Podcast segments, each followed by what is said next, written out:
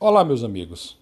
O primeiro dia de treinos livres do Grande Prêmio do Bahrein trouxe algumas confirmações, entre elas que a Red Bull e a Ferrari estão realmente com veículos, com carros muito ajustados.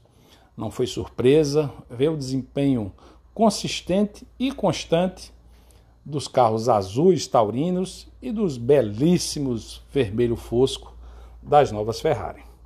Tanto Sainz quanto o Leclerc, principalmente o Leclerc, andou rápido e consistente. Ambos os pilotos fizeram mais de 20 voltas nas duas sessões, testando vários ajustes, inclusive com pesos de combustível é suficiente para uma prova de Fórmula 1. A mesma coisa aconteceu com a Red Bull, só que bem ao estilo Red Bull. No começo ela não se esforça muito, mas logo depois ela vai para as primeiras posições. Lideradas por Verstappen e seguido de perto por Pérez, a Red Bull mostrou que o seu projeto é muito bem nascido. A incógnita ainda é a Mercedes, com os novos sidepods com entradas de ar muito pequenas, estreitas e na vertical, ao contrário da grande maioria dos outros bólidos da Fórmula 1 que são horizontais Aquelas entradas de ar laterais que chegaram a causar, causar polêmicas na semana passada, na, na última sessão de testes, quando foram apresentadas ao público, deixou a Mercedes um pouco abaixo do desempenho esperado. Quem andou na frente, inclusive, foi o George Russell.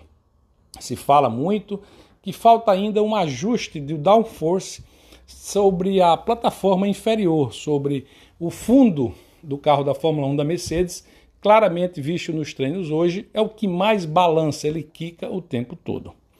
A Alpine foi muito bem, quem deixou a desejar foi a Aston Martin, que não tem Vettel nesse final de semana, está sendo substituído pelo Huckenberg. O Vettel eh, foi testou positivo para a Covid. A Alpine foi bem melhor do que a Aston Martin, com o Alonso sempre andando à frente do Ocon. A AlphaTauri chegou a fazer um bom sprint pela manhã, quando o Gasly liderou o primeiro treino livre. Mas não se, não se repetiu nem com Gasly, nem com Tsunoda na parte da tarde. McLaren andou meio escondida, é, inclusive no segundo treino livre, a, o carro de Ricardo teve um vazamento de líquidos de água. Ricardo praticamente não andou no segundo treino livre. A Haas foi a ótima surpresa, consistente nos dois treinos, trouxe os seus carros brancos e chumbo para uma posição de destaque durante todo o dia. A Alfa Romeo andou muito pouco pela manhã com o chinês Zhou e com o experiente Bottas, mas andou melhor no segundo teste, no segundo treino, já à noite lá no Bahrein.